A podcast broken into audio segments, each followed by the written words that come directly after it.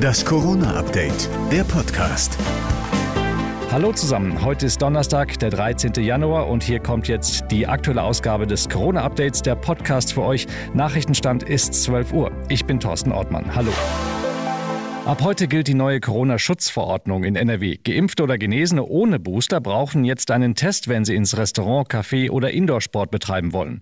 Neu ist auch, dass die nötigen Tests auch vor Ort unter Aufsicht durchgeführt werden können. Geboosterte brauchen keinen Test, denn die haben die geringsten Risiken, sagt Impfstoffforscher Live Erik Sander im Zweiten. Das Risiko einer Ansteckung das wird kaum äh, herabgesetzt, nur durch die Zweifachimpfung. Da können wir wirklich nur mit der Boosterimpfung gegensteuern. Die deutschen Labore befürchten derweil in den kommenden Wochen Engpässe bei den PCR-Tests. Grund sind die neuen Quarantäneregeln, die zu vielen Freitestungen führen dürften. In diesem Fall könnte es sein, dass Menschen in systemrelevanten Berufen bevorzugt würden, sagte die grüne Fraktionschefin Britta Hasselmann bei NTV. Die Polizei hat in NRW und drei anderen Bundesländern die Wohnungen von 100 Verdächtigen durchsucht, die sich gefälschte Impfpässe besorgt haben sollen. Anlass der Durchsuchungen war ein Hausarzt im bayerischen Landkreis Donau-Ries. Er soll Scheinimpfungen verabreicht haben. Die Ärztekammer Nordrhein-Westfalen ermittelt ebenfalls gegen 24 Ärzte. Dabei geht es um Corona-Leugner, die die Existenz des Coronavirus anzweifeln, so die Ärztekammer. Dazu gibt es 15 weitere Beschwerden von Patienten gegen Impfgegner in der Ärzteschaft. Die Hängepartie um Tennisstar Novak Djokovic geht weiter.